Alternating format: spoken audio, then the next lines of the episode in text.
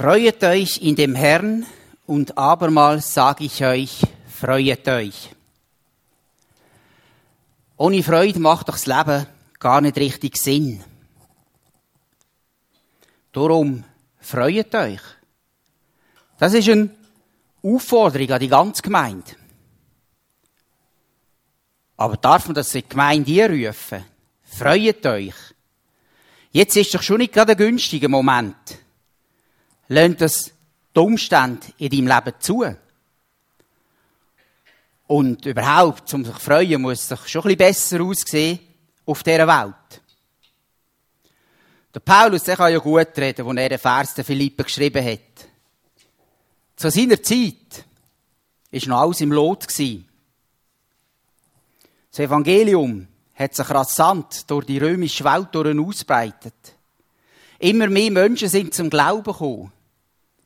Gemeinden und Kirchen sind nur so aus dem Boden geschossen. Keine Spannungen, wie wir jetzt das handhaben mit diesen verschiedenen Varianten. Masken hat es auch keine gegeben. Die Welt war noch so richtig in Ordnung. Aber nein, das Gefängnis, wo der Paulus drin gehockt ist, ist nicht gerade so bequem gewesen, so wie sie heute sind. Haftbedingungen, je nachdem, eher katastrophal. Und trotzdem schreibt der Gemeinde aus Philippi aus dem Gefängnis, freut euch. Ich bin vom Typ her eher ein bisschen zurückhaltend. Österlich eher ernst und doch immer wieder zu Spässen aufgelegt. Für mich ist Freude extrem wichtig. Und vielleicht sieht man es nicht von weit her. Also sieht man es nicht gerade so an, bin ich zerfreut oder gefrustet. Aber ohne Freude bin ich irgendwie wie gelähmt. Da fehlt etwas. Und manchmal merke ich nicht einmal, was mir denn überhaupt fehlt, an was das liegt. Und das ist irgendwie ein Input aus der Stille raus von, von meiner Frau. Wir sollen uns einfach auch gerade in der schwierigen Zeit die Freude zurückholen. Freut euch in dem Herrn und abermals sage ich euch, freut euch. Ich will, dass die Freude im Zentrum steht von meinem Leben. Beim Arbeiten, in der Freizeit, in der Familie, in der Ehe, in der Gemeindearbeit, überall. Und doch immer wieder die Frage, was braucht es denn, um sich zu freuen, zum glücklich zu sein? Und so die häufigsten Vorstellungen sind doch, es braucht einen guten Beruf, Beförderung, ein grosses Haus, tolle Familie, Kind, ein grosses Auto. Von dem habe ich ein paar Sachen. Aber nicht alles. Einiges davon fehlt. Und einiges, was ich hatte, ist auch zerstört worden und von mir genommen worden. Anderes hat mehr Bestand und ja Freude daran und bin wirklich glücklich. Und das hilft mir auch, die Freude zurückzuholen. Das sind so die kleinen Ankerpunkte, wo ich mich daran festhalten kann. Und wenn ich so eine Auslegeordnung mache, was Bestand hat und was nicht, was gibt mir wirklich Freude, dann sind es meistens die Sachen, die ich erbeten habe oder unter besonderen Umständen von Gott bekommen habe. Und ich denke, es ist ein wichtiger Punkt auf dem Weg, die Freude zurückzuholen. Dankbarkeit und zu wissen, woher die echte Freude wirklich kommt um mich daran erinnern, dass mich meine Frau motiviert hat, wir werden uns die Freude zurückholen, habe ich extra bei meinem Handy, im Startbildschirm, die Worte hingeschrieben. Hol dir die Freude zurück. Und ich möchte dich ermutigen, wenn du Zeit hast, heute Nachmittag oder nächste Woche mal, lies doch einfach den Psalm 103 was so ein Dankespsalm ist, wo du wieder dankbar wirst für das, was du überhaupt hast?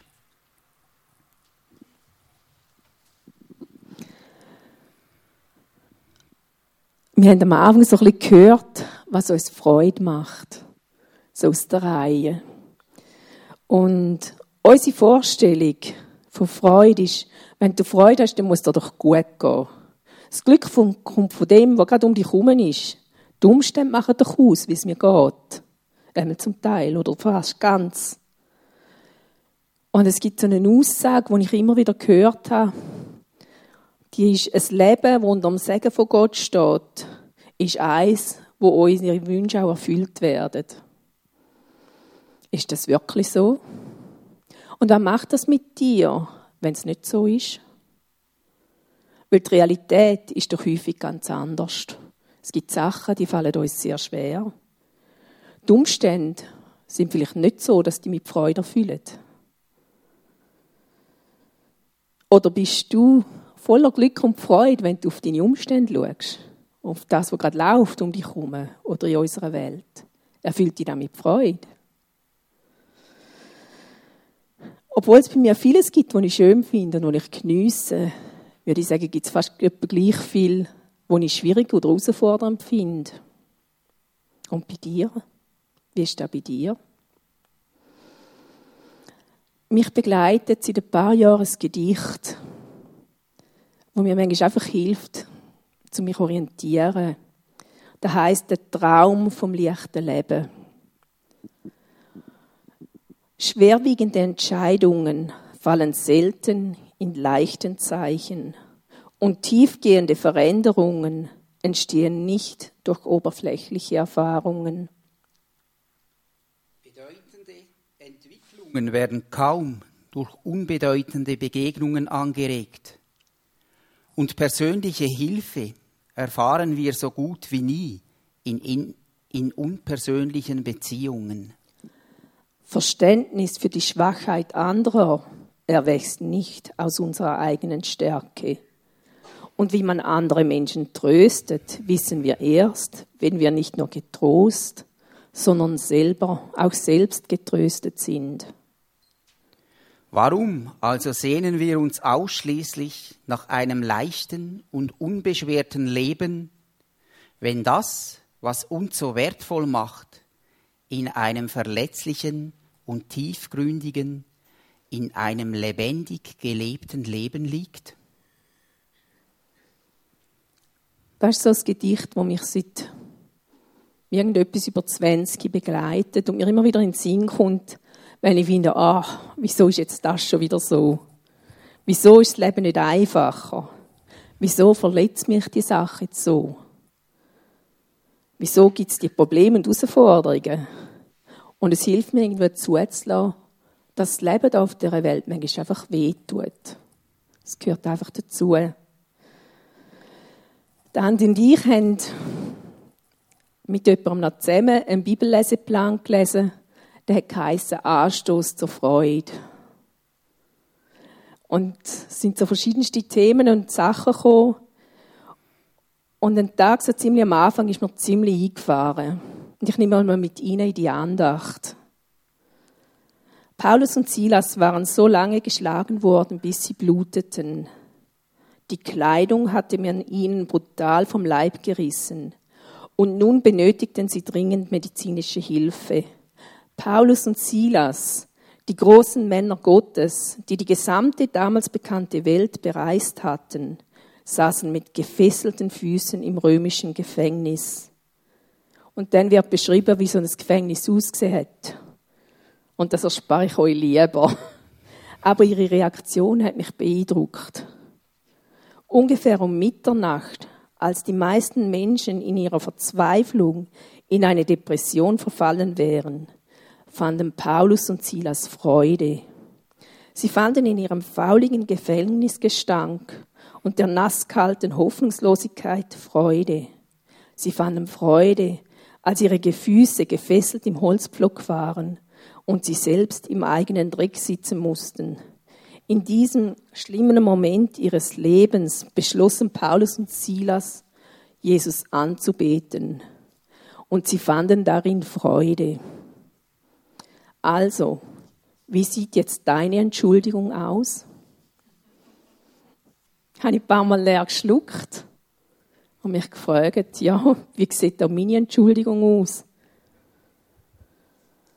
Und haben mir die Frage gestellt, wie kann der Paulus und der Silas in so schwierigen Umständen arbeiten? Oder wie im Philipperbrief zur Freude auffordern? Was haben sie verstanden, wo ich nicht so recht verstehe? Denn was sind die Probleme, wo ich drin bin, wenn ich das vergleiche mit dem, was sie erlebt haben? Und sie haben Freude gefunden. Also muss das für mich auch möglich sein. Und so in dem als ich so in dem hinein war, ist, haben wir Corona bekommen und mich hat es doch noch recht verwünscht.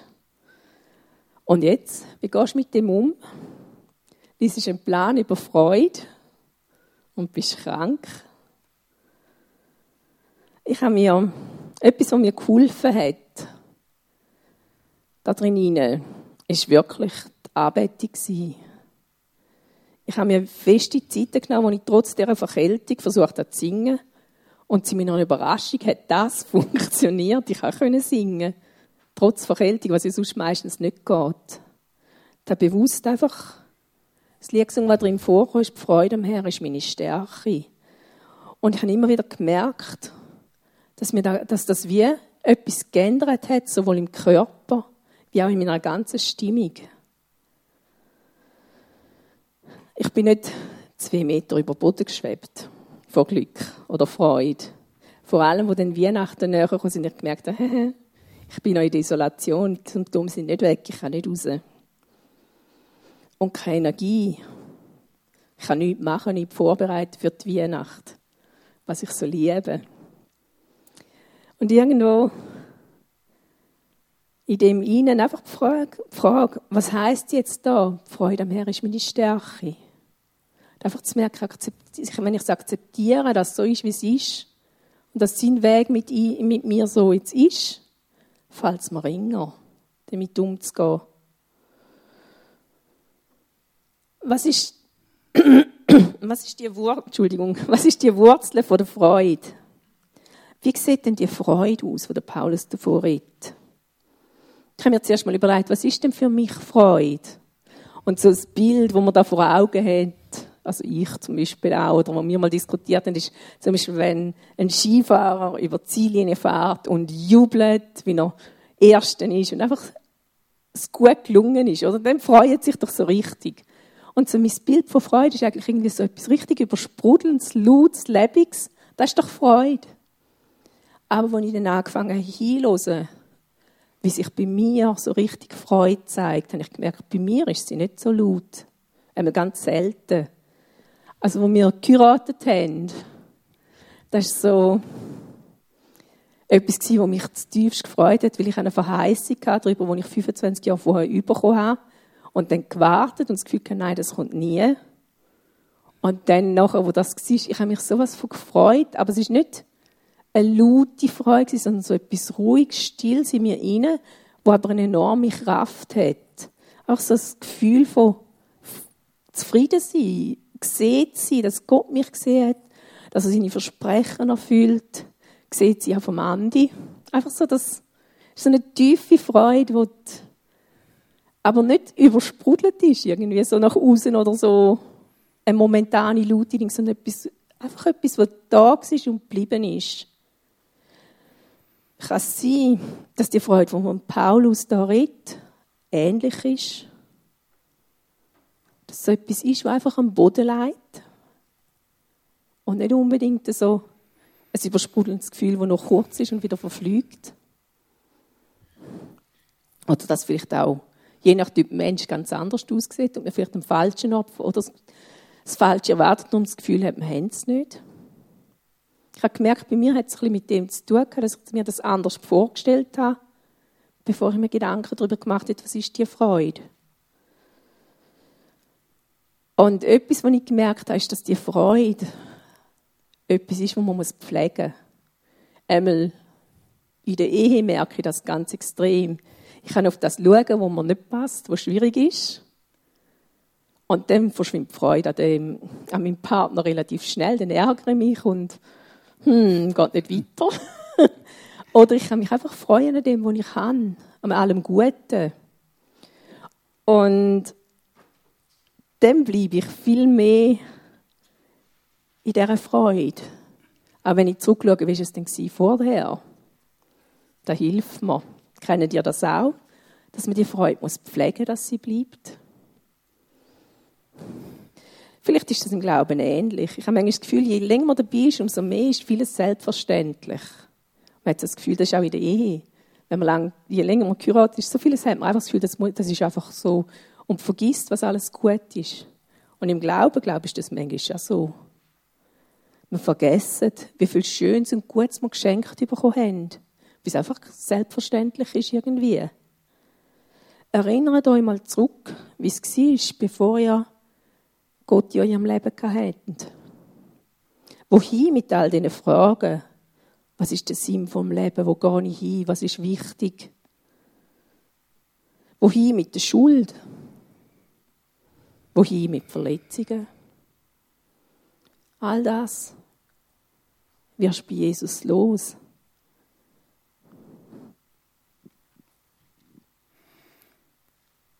Hol dir die Freude zurück. Die Worte auf meinem Nattel, wo ich reingeschrieben habe, habe ich mit einem Bild untermalt. Das sind ein paar Schafe. Ich habe das Bild nicht bewusst gewählt. Aber es ist mir bewusst geworden, dass das Entscheidende ist. Das Bild passt so gut. Die Freude hat viel zu tun mit der Abhängigkeit zum Schöpfer und einem guten Herd. Die Freude ist nicht irgendein Persönlichkeitsmerkmal, sondern es ist immer ein Geschenk von seiner liebevollen Gegenwart. Und wenn du Jesus bittest, in dein Herz zu kommen und Herr über dein Leben zu sein, dann kommt Freude vom Himmel ab.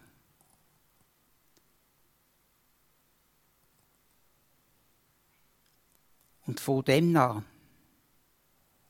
wird er jeden Tag um die herum sein. Die Freude ist abhängig von seiner Gegenwart und nicht irgendwie abhängig oder erkauft durch deine Umstände. Du kannst tatsächlich Freude empfangen oder empfinden, obwohl dein Leben gerade auseinandergeht. Wo er versprochen hat, dich zu heben und dich nie im Stich zu lassen. Freude soll im Gegensatz zu Geld oder Wetter nicht einfach so gehen, kommen und wieder gehen. Die Freude, die er gibt, ist unveränderbar und sie bleibt. Im Psalm 139 steht, es gibt nichts, was du kannst tun. Kein Wort, das du könntest aussprechen, um dich aus Gottes Gegenwart zu entfernen. Es gibt keinen Ort, wo du hin kannst, die der Gemeinschaft mit Gott entziehen. Dann ist es überall omnipräsent. Du kannst so weit weglaufen, wie es nur geht. Er ist immer noch da. Und es ist ein riesen Reichtum zu wissen, dass er immer mit dir ist und immer auf deiner Seite steht. Es gibt keine Tage in deinem Leben, wo er nicht bei dir war, dich tröstet hat und sich gewünscht hat, eine tiefe Beziehung zu haben mit dir. Die Freude ist seine Gegenwart, die dich umhüllt, die dich schützt. Und eine größere Freude kann es nicht geben.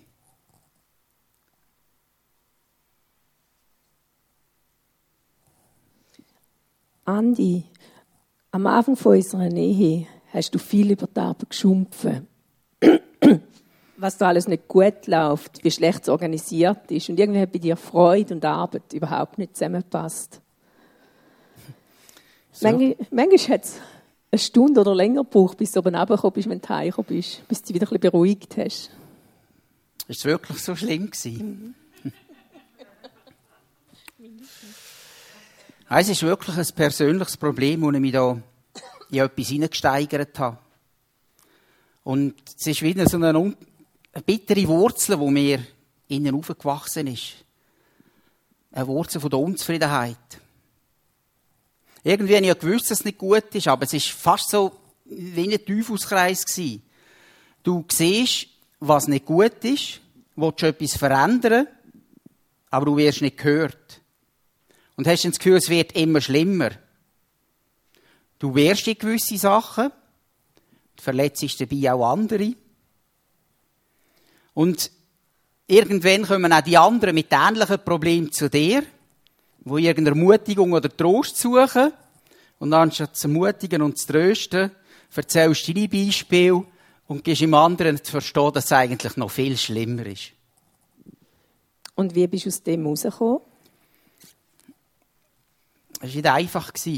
Und ganz ehrlich gesagt kommt das alte Muster doch noch ab und zu führen. Aber irgendwie habe ich einfach gemerkt, das kann nicht so weitergehen. So macht die Arbeit keine Freude mehr. Meine Mitarbeiter wahrscheinlich auch nicht. Und ich aus dem ausbrechen.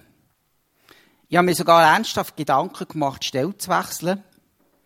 Ich habe so alle Szenarien, die Gedanken durchgespielt, was jetzt da das Beste ist. Und habe gemerkt, das ist ein Punkt, wo ich mich verändern muss. Da nützt der Stellenwechsel nichts, wo ich meine Probleme einfach mitnehme. Und so war es letztlich der Wunsch, mich so von Gott so verändern zu lassen, dass ich ein brauchbares Zeugnis, ein brauchbares Werkzeug für ihn werde.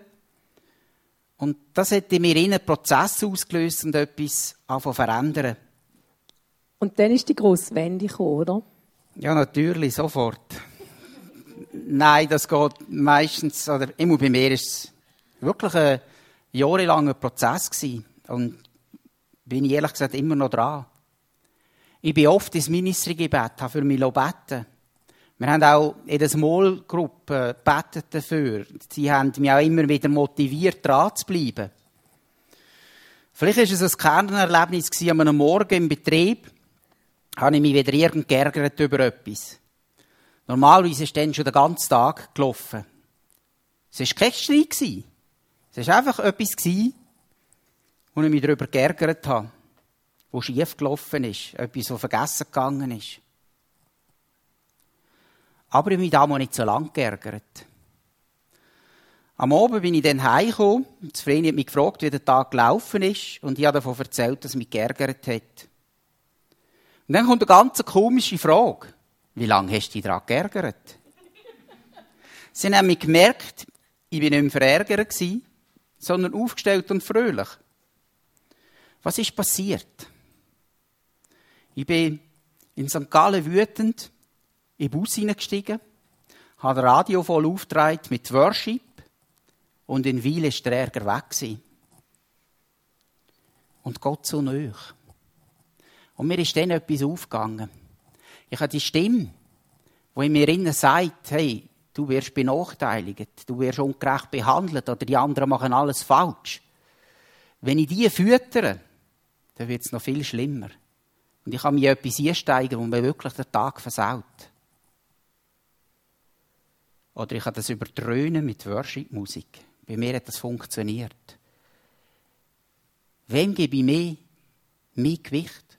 Auf welche Stimme höre ich? Das, was mich nach oben hebt oder das, was mich abzieht. Und für mich ist das irgendwie einfach zur Methode geworden, wenn, mir, wenn ich mich nicht fit fühle, wenn es mir nicht gut geht, wenn ich mich ärgere. Einfach wirklich zum Herz gehen. Worship. Am Anfang, wenn ich mich so ärgere, dann ist es wirklich einfach gut, laut Musik laufen lassen. Und dann komme ich langsam oben runter, kann auch dann beten und es wird besser und gut. Und ich bin überzeugt, auch wenn wir etwas in unserem Leben verändern wollen und Gott das sagen, dann gibt er auch die nötigen Impulse dazu. Der richtige Vers oder irgendetwas, das reinpasst. Wie das Bild, das du realisierst, das passt dir voll rein. Obwohl du es nicht bewusst ausgewählt hast.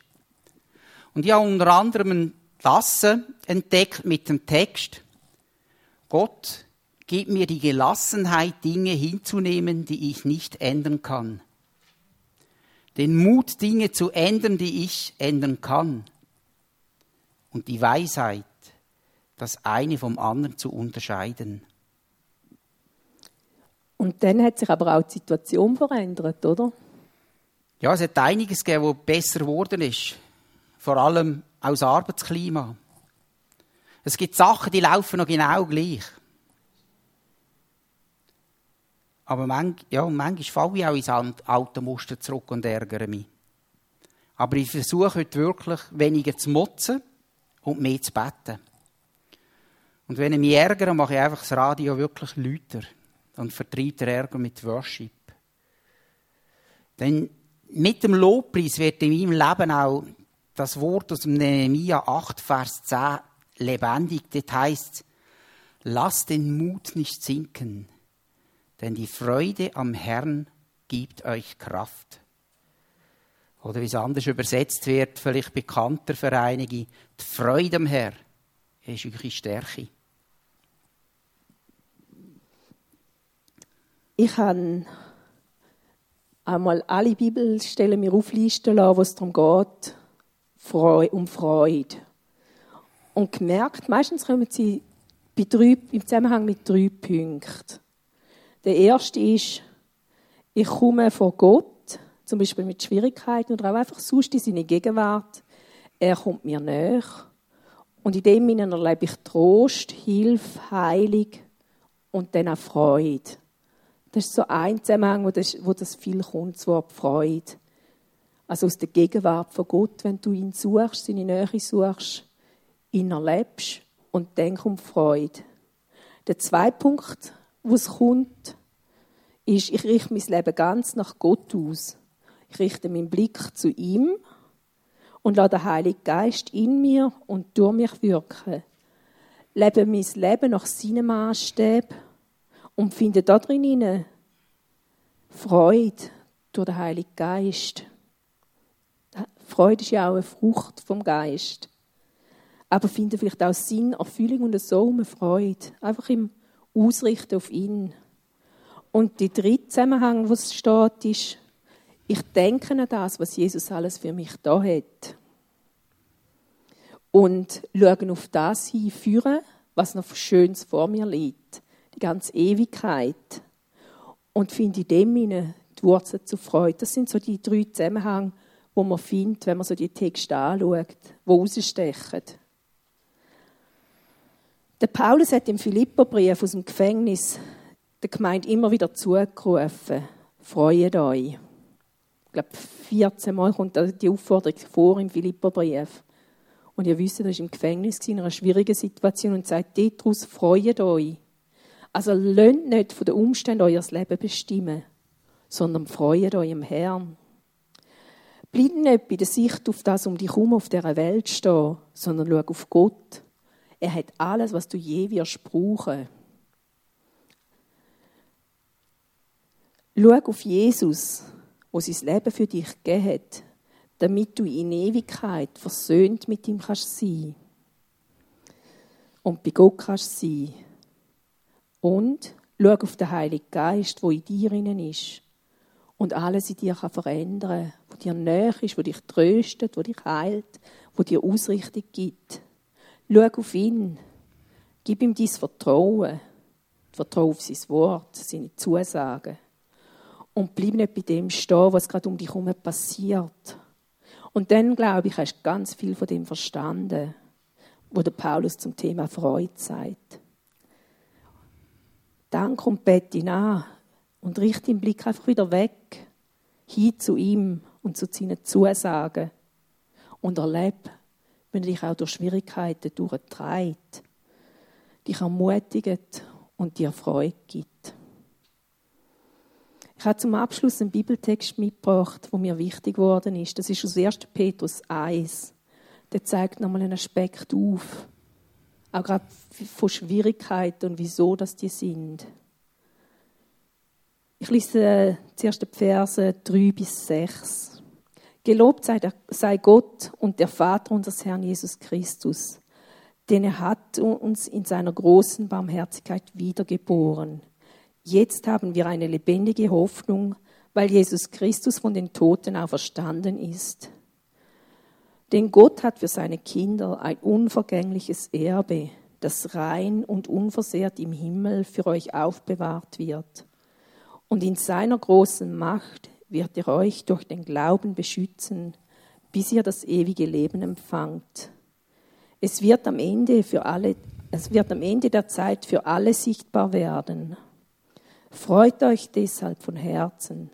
Vor euch liegt eine so große Freude, auch wenn ihr für eine Weile viel erdulden müsst. Und dann steht der nächste Vers, das dient nur dazu, zum euren Glauben stark machen. Er will prüfen, weil ihm der Glaube so unglaublich wertvoll ist. Prüft das wie Gold, wo im Feuer noch geläutert wird. Und ich finde es einfach spannend, wie das im Zusammenhang steht.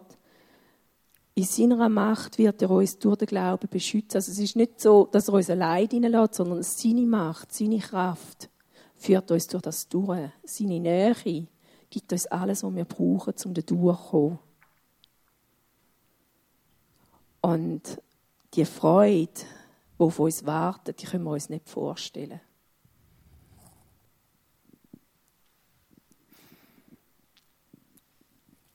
Ich weiß nicht, wenn du merkst, du hast so eine Freudebremse in deinem Leben. Etwas, das dich daran hindert, dich richtig zu freuen. Und du willst etwas ändern. Dann mache ich dir Mut. Gang auch und lass für dich beten. Wir haben daheim Leute vom Ministry-Team, die, die gerne für dich beten. Manchmal geht es ihnen im ersten Mal. Das hast du erlebt, wo zack, alles weg war. Aber bleibt einfach dran und geht nicht auf. Es ist manchmal ein langer Weg. Ich will noch beten. Ja, danke, Jesus, bist du der, der uns Freude gibt, der wirklich Bestand hat wo nicht nur so einen kurz andauernden Jubel auslöst, sondern wo einfach Freude gibt, auch in Schwierigkeiten. Innen. Und Herr, ich danke dir einfach, bist du in den Situationen drin, wo, wo, wir, wo wir Schwierigkeiten haben, wo wir Mühe haben. Danke dürfen wir dich auch gerade da drin erleben. Und ich bitte einfach für Trost und Hilfe für die, die es im Moment schwer haben. Herr, und schenk, dass sie den Blick auf dich dürfen ausrichten und so einfach wieder Freude bekommen in ihr Leben nie. Danke dafür, bist du mit uns. Amen.